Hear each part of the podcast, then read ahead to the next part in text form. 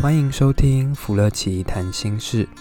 这个节目是由芙乐奇心理咨商所创立，在这里你会听到咨商所的心理师们一起分享咨商过程中的所见所闻，也聊一聊心理学的专业知识与概念。让我们一起跟着心理师走进心理学有趣而丰富的世界吧。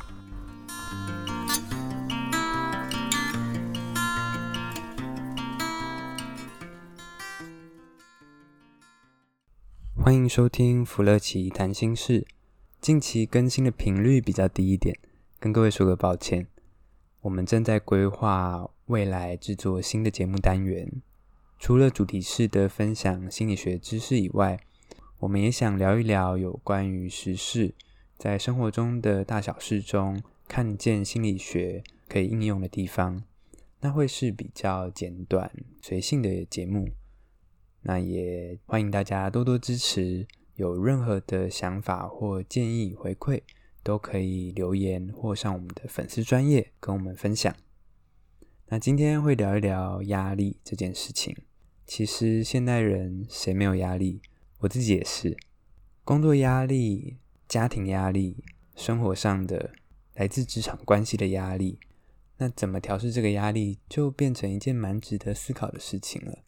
像我常常下班回家就是划手机，但是这个方式其实没有放松到的感觉，所以我也很期待，等一下可以听听心理师怎么来看待压力这件事情。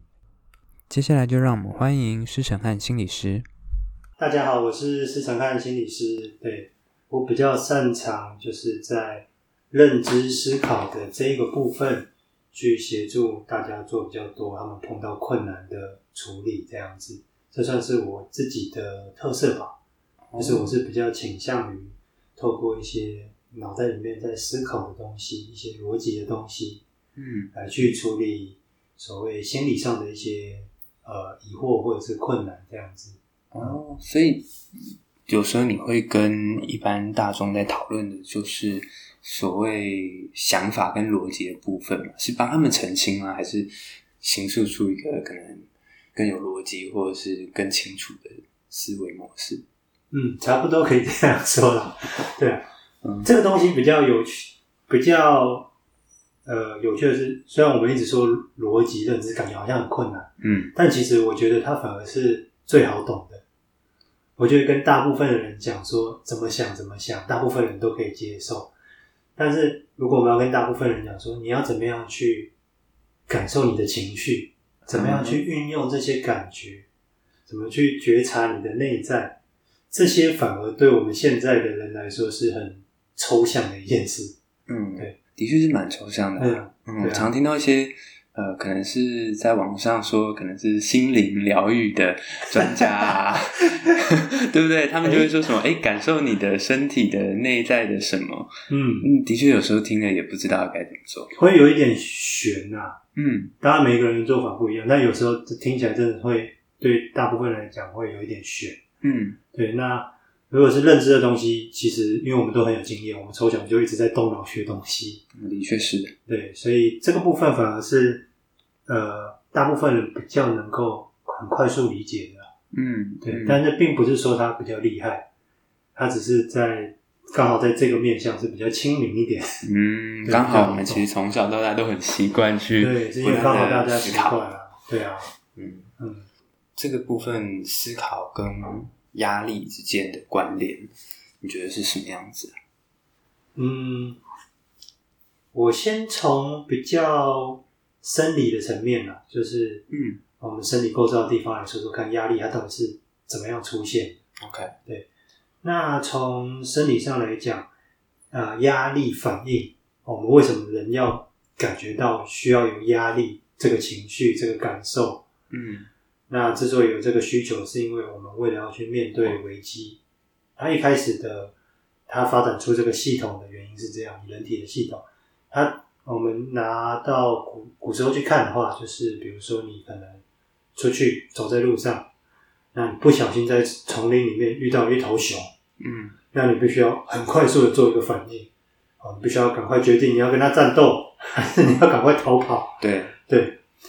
那这个压力反应系统就是在你看到一个危机突然间的出现的时候，让你可以很快的动员你身体来去做一个反应。嗯，对，嗯它其实原本它发展出来的意义是这样。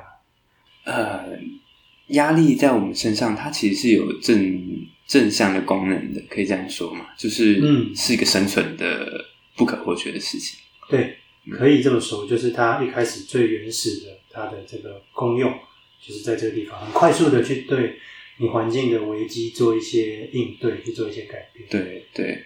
好，那我们就简单来说说看它是怎么运作的啊。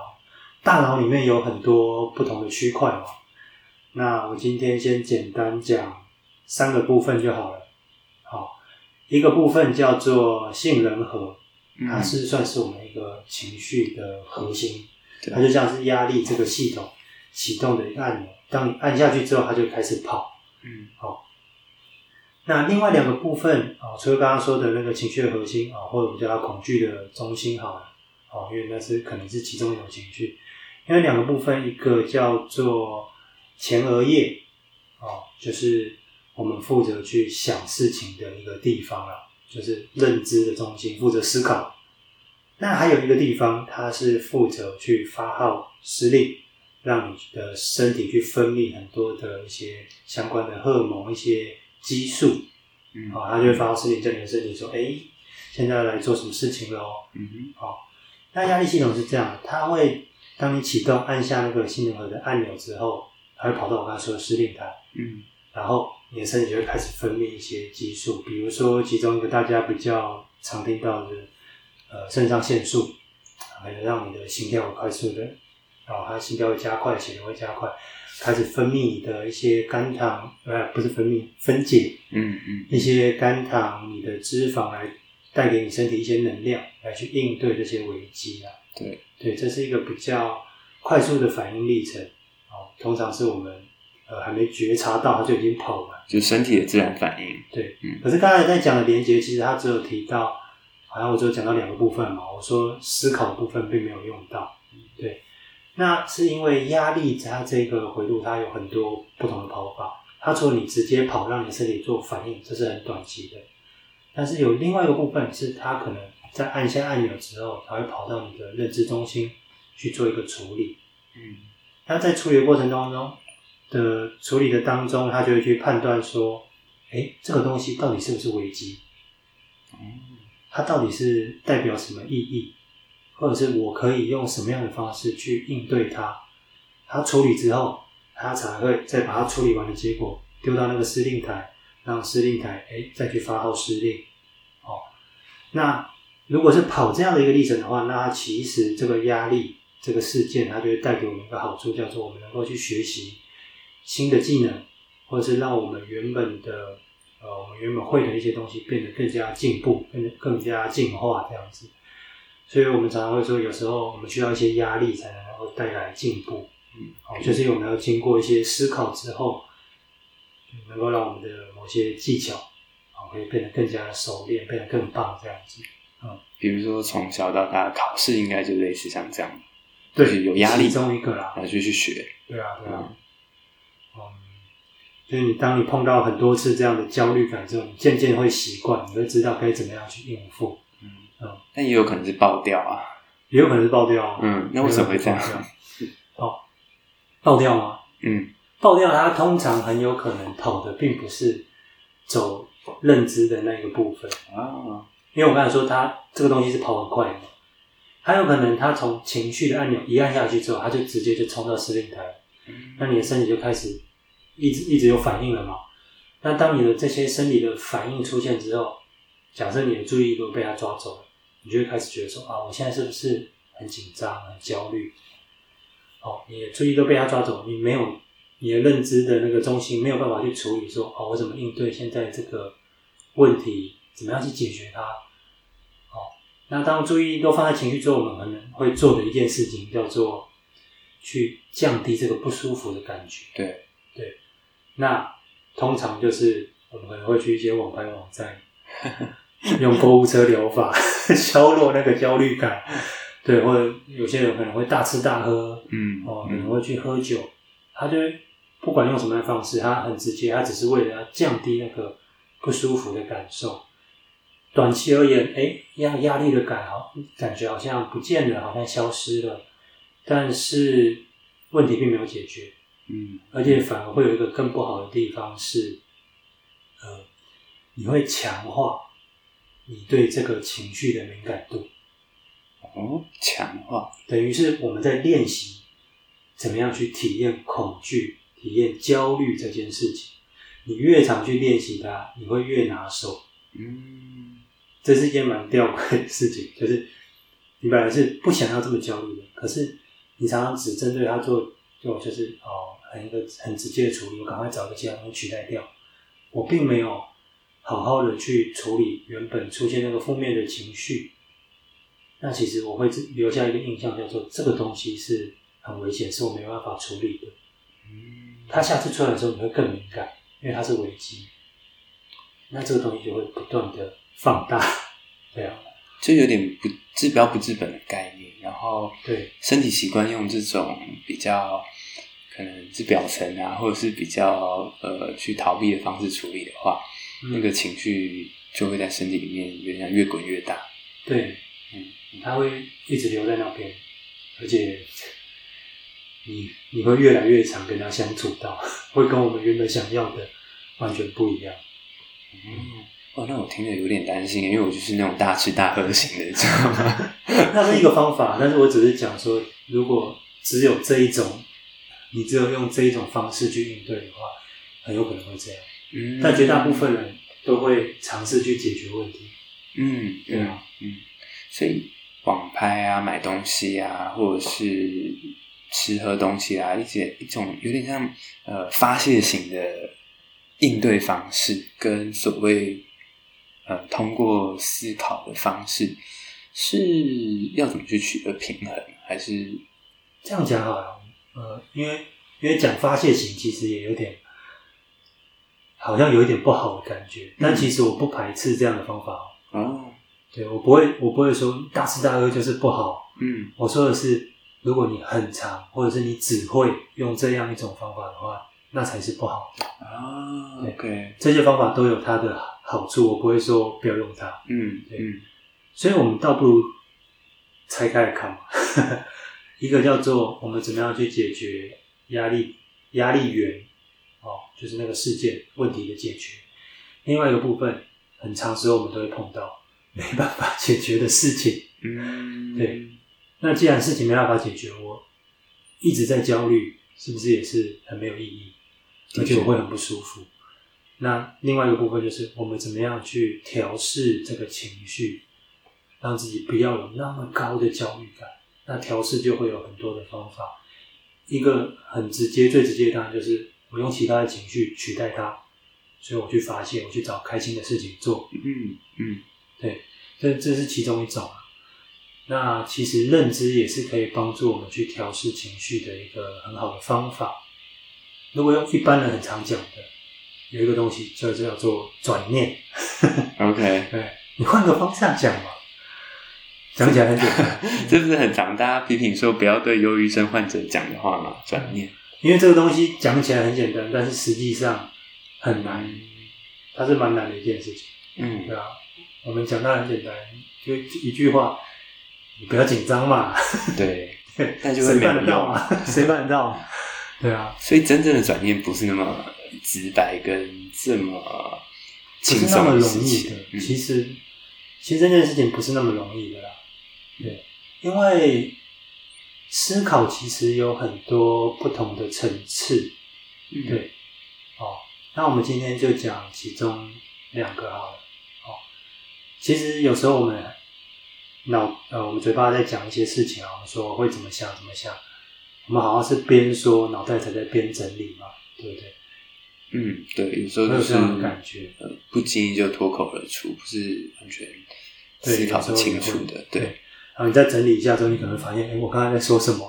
对，有可能觉得自己很蠢。对，所以呃，思考有一个特征是，它是跑得很快。嗯，它有的时候。他在跑的那个速度，是我还没有还没有发现它存在，他就已经跑完了。嗯，对，我们都知道我怎么样看待这件事情会让我有什么样的感觉嘛？哎，比如说我看到我的户头剩下今天才十五号，可能就剩下三百块，还有半个月。好悲伤的话题。对，可能，好，可能就这样子。嗯，那这是一个世界。那我可能看到当下，我可能会有各式各样的情绪。哦，嗯、也许我觉得我脑袋里想的是，完蛋了，我接下来还有半个月，我要怎么过活？我是不是要吃土了？对对，或者是我我是不是每天只能吃白吐司？然后我很担心，我很害怕，然后满脑子啊，可能就想这些事情，我的情绪就会哦，刚才都说了嘛，担心、很害怕、紧张、很紧张。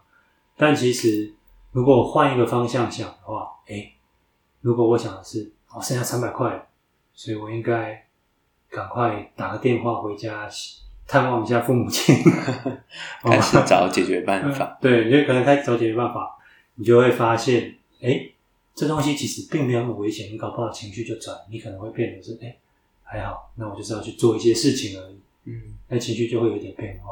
那这是一个例子，是对，就是你怎么想会怎么样影响你的情绪嘛，对。但有时候我们嘴巴说出来的东西跟我们想的会很不一样，呃，比如说我今天要上台去演讲这件事情。可能让我很焦虑，大部分人会很焦虑嘛？对，大部分人都会觉得自己一定会做不好，一定会被别人笑，嗯、对，或是一定会很糟。对，要解决这件事情的办法是什么？就是你要上去演讲，结演讲到结束再下来。对，对，这是一种解决的方式。但是你这样解决，它整个过程的焦虑感就会越来越大嘛？对，那很常是我们碰到一些压力事件，其实就有这样的特征，就是它给你的感觉并不会。消弱，那你你怎么转变？嗯、你也知道说哦，不要紧张，不要紧张，不要在意，不要在意。哦，人家不会，人家不会管我讲的怎么样。哦，都是我自己在担心。嗯，你嘴巴这样说，可是你还是会没办法放松。那有一个很大原因是什么？其实你在意的也许不是人家看你，你也许在想的是说，哎、欸。我连讲话这件事情都做不好，我是不是一个很糟糕的人？哦，对，那其实蛮多人会很在意。我只是随便举一个例子，嗯嗯嗯。但是蛮多人其实会有这样一个关于能力在他们的心里面，哦，就是他对能力这一块是非常在乎的，哦，所以他其实他不在意的不是他，他在意的是他自己的表现。哦，其实他知道那个人根本没有在看我，但是他只要发现自己说，哎、欸。好像有一点点口急，或者是我这一段打结没有讲好，或我漏掉什么了啊？我怎么这么烂？我怎么这么糟糕？嗯，嗯，这些东西可能是藏在里面，但是他没办法分辨出来的，那就是他不同层次。嗯，对，他并没有发现他这个这个地方在。对，那真正要转念，其实要转比较深的这一块。嗯，对啊。这样解释蛮清楚的，就是一般我们认为的所谓换个方式想，之所以没有用，感觉就是我们在一些，比如说否定这些情绪，我没有紧张或不要紧张，或者是在别人到底有没有在看我。可是其实这些紧张跟担心，好像有一个更深的源头，是在呃自己的形象或自己的能力的怀疑啊，或者是。嗯可能是这样，更深的。随便举一个例子。嗯嗯嗯嗯，如果用一句话很简白的讲，就是其实你在担心什么，很多人是不知道的。对，这句话还蛮有哲学性的。呃，甚至有可能我们误以为我们在担心的事情，但实际上并不是。很常是这样的。哦，对啊，好像也蛮有道理的。对啊，因为我们会用一个很常理的方式去去推断嘛，这个人可能在紧张什么。对。他可能紧张上台这件事，但紧张上台这件事有好多好多的原因。他怕被笑吗？他怕自己做不好吗？还是，诶，他有很多其他其他的因素在里面。啊，那太多了。对，但到底是哪一种都不知道。嗯，对啊。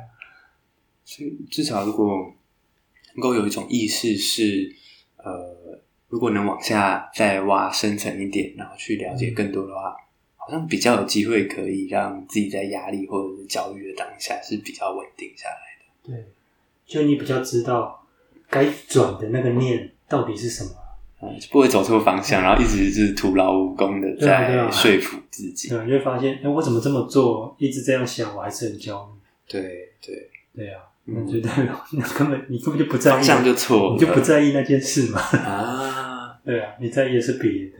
嗯，哎，我这边好像有一点慢慢就是体会到那一点，可能前面在讲所所谓从认知在谈这件事情，就是还蛮多人的在面对压力的方式啊，感觉就像是我明明试了，可是还是没有用，或者是我还是不会觉得比较好一点，可是我还是一直用同样的方法去试。可是似乎我们可能要开始学习的有点像是更进一步的去看说，如果我试了没有用，那我担心的就不是这件事情，而我就要去找其他方法。嗯，嗯，心理学常常在讲的自我探索这一件事情，嗯，就是你到底是怎么样？嗯，你你要是一直跟着人家走，那不一定是你的路啊。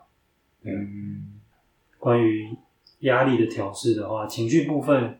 可能会用像这样子的方式去做啊，就是如果我们在做所谓的心理的，就是协助的话，对啊。那你自己也会用这样的方式在面对，比如说你自己有的遭遇的一些压力？哦，也会啊。你说我怎么样用认知去调整吗？或者是不一定要特别用什么方式，就是听听看。就是我觉得大家一定都会蛮好奇的，就比如说我们都会好奇医生自己怎么去照顾健康，那心理师我们当然就会蛮好奇自己怎么调试这些我们一般天天都会遇到的压力啊、或挫折啊或者紧张的事情。哦，但是这边有一个小小迷思，嗯，就是我们并不是不会感受到压力，嗯，嗯，对，我们只是。比一般人更重视说要去做压力的调整的调试这个东西，的确的确，我们会比较重视。大部分人就是我们扛着压力继续走，嗯，那这也是呃我们的文化很崇很崇尚的一个东西，就是你要够够坚韧，够有抗压性，就是要能够顶得住这样子，对。所以大部分人就是顶完了，他们也不会觉得，他就觉得很骄傲，说：“哎，对我做的很好。”这样。嗯但是我们工作比较特别的地方在于这里，就是压力会让你有很多的情绪，会让你不稳定。那我们在跟人工作的时候，这个东西其实都会传递过去，那就会影响到。嗯，所以就算只是为了工作而言，我们也必须要去做压力的调整，我们不能让自己长期处于这样的状态里。嗯，对啊，所以我们会比一般的民众要更重视这个地方。更重视要先把自己给照顾好，对对，有点像这样，对，感觉好像合法找借口要偷懒，对，的确啊，对啊。那让我自己的话，呃，我觉得最棒的方法当然是就是知道自己到底在紧张什么。我觉得这个真的很很有用，嗯、我当然是首推它，但是这个东西很难。嗯，对，嗯，那在做这件事的过程当中，会有很多的经验，是你会发现自己没有没有自己想的那么好。嗯，你会发现你自己原来担心的是很多五六手口的东西。对，你会看到自己的另一面，对，你会看到你自己你不太想接受的那一面啊。OK，对，但是你就是必须接受它。例如你，你可能会发现自己就是这么嫉妒，嗯，哦，自己就是这么小气，嗯，你有没有办法接受？有的人会抗拒。对，所以在探索过程当中会碰到这些东西啊，是是。那当然这些比较难，比较一般的方法，像我压力大到很想死的时候，嗯，我可能就会跑去游泳。哦，对，体验那种重新投胎的感觉。嗯，就是运动啊，对我而言的话，就是运动啊。对，那是我舒压的一种方法。对，我算是在。一个是转移我的注意力，然后转换我的状态，哦，因为我会做一件事情，我个人的方法。我们现在有些人是脑力的工作，有些人是体力的工作，我会把两件事情错开来。我身体很累的时候，我会去看书、看电影，做这这一类比较静态的东西。哦，反而这个时候动动脑，我觉得整个状态是有调整。嗯，那有的时候。大脑很累，你想很多事情，做了很多的，比如说呃课程的内容之类的，很累了。但是你的身体其实还有很有活力的，像这种时候，我会去选择做一些运动来调整。对，然后我自己是觉得这样的方法对我个人而言很好用。嗯，对，蛮细致的，就是呃，等于说还要先评估一下自己的状态，到底是心累还是身体很累，对，然后发展出不同的方法。对对对。但我一直很好奇，因为我是那种没有那么爱运动的人，嗯，所以我每次听到别人，因为有时候就是身边的朋友啊，或者是每次在想说压力要怎么解决的时候，别人都会建议要去运动。可是我自己就会觉得，我只想躺着。对呀、啊，嗯，呃，所以就会很好奇啊。那你觉得运动对你来说是，嗯，当然你会说可能比较是你你心里面比较累，而不是身体累的时候，你会选择比较动态的。那运动带给你的是什么样的感觉，或什么样的舒压？运动带给我什么样的舒压？对啊，不会觉得更累吗？诶，生理上当然是有一些好处啦。嗯，但那个就不讲了，嗯，这就是大家会推运动的关系。嗯，那讲只讲结论的话，其实多运动是会让你比较快乐的。哦，OK，对，它会分泌一些，我觉得突然间就想起来是多巴胺吗？嗯，对，它会分泌一些呃快乐的荷尔蒙啊，让你的心情好一点，就很像好像谈恋爱的那种感觉。哦，原来每次运动都是谈一场恋爱？没有啊，那那当然这个部分它。生理上一定是有一一定的注意，嗯，啊，那如果是对我个人而言，但我觉得这样做这样讲是，因为我个人很喜欢这件事情，运、嗯嗯、动这件事情对我来说有一些特别的意义在，所以我会特别喜欢。那我也很能够体会，很多人会说好累，不想做这件事。嗯，对啊。那对我个人而言的话，运动的意义可能就是它可以让我去。发挥，感觉把我整个人所有的东西都丢出来的那种感觉。哦，对，我觉得他他是有这样的一个感觉，就好像啊，你真的精疲力竭，你真的没力，然后你可以把所有东西都用光，嗯的那种感觉。我很喜欢这样子。嗯，我我刚刚会这样问，其实也是在想说，呃，对很多人来说，他可能没有运动的习惯或兴趣的时候。呃，好像舒舒压的时候就不会选择运动这条路，或者说要培养起这个习惯也是蛮蛮困难的。嗯，但你刚刚也提到，你会选择它，也是因为可能对你自己比较喜欢，你是喜欢 而且有意义的。嗯嗯，所以会不会其实呃，在很多时候，当我们要去想怎么帮自己减轻生活中的压力的时候，是也可以去优先选择一些自己是。特别有连接啊，或特别喜欢的事情。这边可以另外提一件事情，我觉得很重要哦。对，请说，就是兴趣这件事。呃，我发现很多人是很不重视兴趣这个东西的。嗯，哦，当我们成学生时代经历完了之后，到成年之后，呃，就问一个很简单的问题，就是你你下班之后会做什么？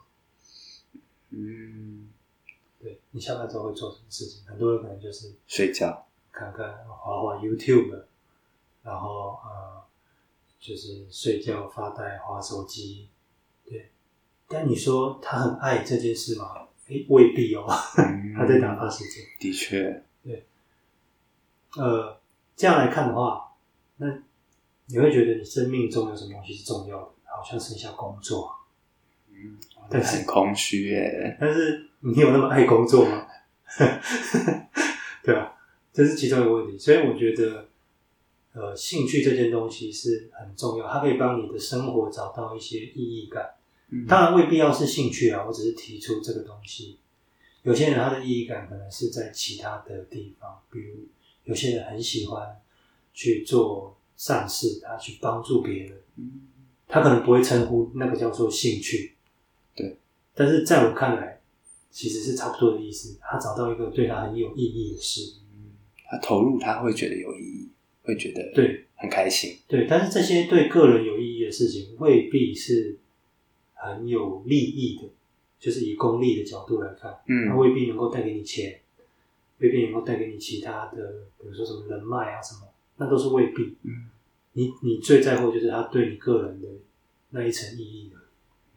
对啊，所以其实我都会把这些归类成是个人的兴趣啊。是，是，所以找到这种兴趣跟意义蛮重要的哦。那比如说以我自己当例子，有时候一直滑手机，越滑是越累，心里面是越来越疲乏。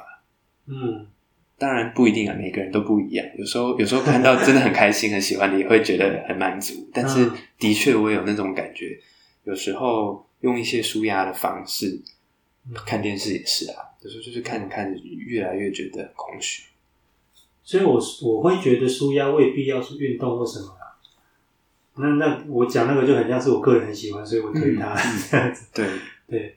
那我觉得舒压很重要，就是你去找一些对你来说很有意义、很重要的，嗯，你可以去做它。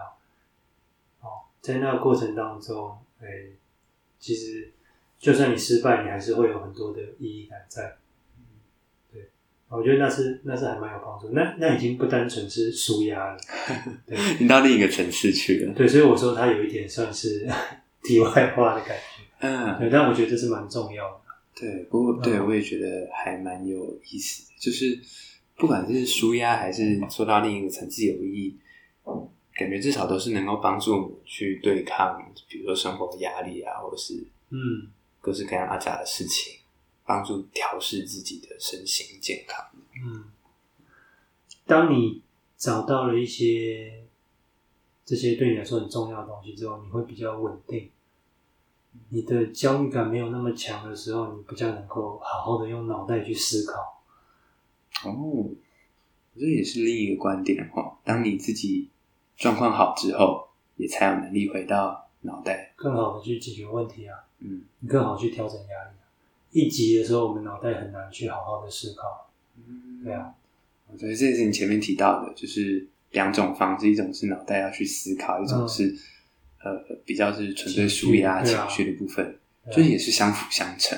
其实都是啦，你很难说哪一个东西是绝对的。嗯，没错，没错、嗯，就是太单一化或太绝对的方式的话，嗯，最后就也会出问题，在骗鬼的。嗯，所以。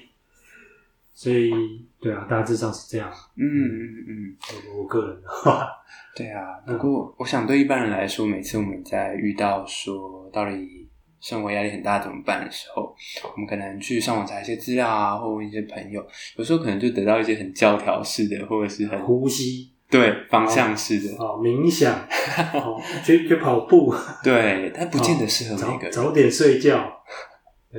他把结论告诉你了，这些都是很好的方法，没错。对，他也适用于绝大多数人。对，但问题是你你会不会去做？嗯，你不会去做吗？不会。对啊，尤其是又没有这些事，又不是我平常的兴趣或有有那种共鸣的事情，啊，更不可能。对啊，那为什么不会去做？也是一件很有趣的东西啊。嗯，对啊，那就是他潜藏有一个东西，就是他认为这些东西没有用啊。对，对啊，为什么那个东西没有用？他会有一些他自己的想法在，嗯，那也是一个 很值得探讨的地方。对，那也是一个我们会做的地方。是，对，是。我觉得很清楚的是，呃，嗯，针对这么多各式各样、大大小小的不同的方法啊，或者是舒压要怎么做啊，其实蛮重要的，都是要回到，如果有机会，不管是自己还是跟一个专业人士讨论，就是往下去谈到一些他怎么想，或者是比如说他他为什么觉得有用或没有用，或有兴趣没兴趣。嗯，才比较能找到适合一个人自己的方式。对啊，嗯，对啊。其实我们年纪越来越大，我们自己都会找到。的 确是啊，有时候这种东西就是经验法则。开始意识到自己身体的退化，还有那个 压力反应之后，对啊，就会慢慢开始找。嗯嗯，其实很多人都是在年纪大之后，他们才比较有经验去面对这些所谓的压力、挫折感。嗯，他知道怎么样去调试，或者他知道说哪些东西并不是真的那么重要，所以他比较能够释怀，嗯，然后就比较能够抗压力了。的确，就慢慢是就会自然而然生长出来。对了，你有好好在过你的人生，这些东西都会正常长出来的。嗯，好啊，我们时间也到这里差不多，但我想就是。嗯最后的时间，也请陈汉心理师就跟我们分享一个你喜欢的，也许是书啊，或电影或音乐，任何艺文作品，也推荐给大家看，能不能成为一种舒压的方式吧。啊，电影哦，电影书或音乐都可以。好啊，可是我喜欢单纯，因为我对这些东西没有什么研究。什么电影？我喜欢就是很流行文化，像我最喜欢的电影大概就是《骇客任务》吧。老片呢、欸？老片，一直说要重拍，到现在都还不知道有没有要拍。应该快了啦。我不知道，我不知道大家有没有听过。不过这么有名，应该是有吧？嗯嗯，我想我们的听众年龄层应该还没有到，就是嗯，还是算是科幻的动作片啊，经典的动作片。嗯，可以这样，就这样说它，大家就知道我的喜好动作片。嗯，可是我也必须说，《骇客任务》也不太算是你的年代了吧？就是应该是你很小的时候，对，我那个时候他就已经算是出好一阵子了。嗯，对啊，对啊。那怎么会特别喜欢？是因为就是电视常看吗？他的，哎、欸，他的故事是很特别的。嗯，对。然后他又有很多好看的元素嘛，动作片啊，科幻的内容。嗯、对啊，那它的结构是很特别，就是它在质疑，就是。世界是不是真实的这件事情？嗯，然后那个主角从一个一般人突然间变成救世主，对这样的一个过程。对，当然有一些电影跟他有一点点类似的，像那个什么《楚门世界》嘛，嗯，《楚门世界》也有一点这样感觉，但我就会比较喜欢，毕竟武打的，还有结合就是这么特殊的设定，然后还有很精彩的动作。对啊，对啊，嗯。而且我觉得它也算是某种，因为我我以前也其实也蛮常看的，就我小时候也是电视儿童，会 这样看。啊对啊，对啊，就是我想它也是现在很多大片的，有点像启蒙启蒙吧，某种程度，尤其动作的部分也是。嗯。对啊，好，那就推荐呃，我们的听众有空也可以再去回味一下这部老片，很中二。对啊，或是也可以跟我们分享你们自己比较喜欢看什么电影或看什么样的影集。现在大家都看影集了啦。哦，对。好，那呃，今天就到这里结束喽，谢谢大家的收听。好，谢谢大家。嗯，拜拜，拜拜。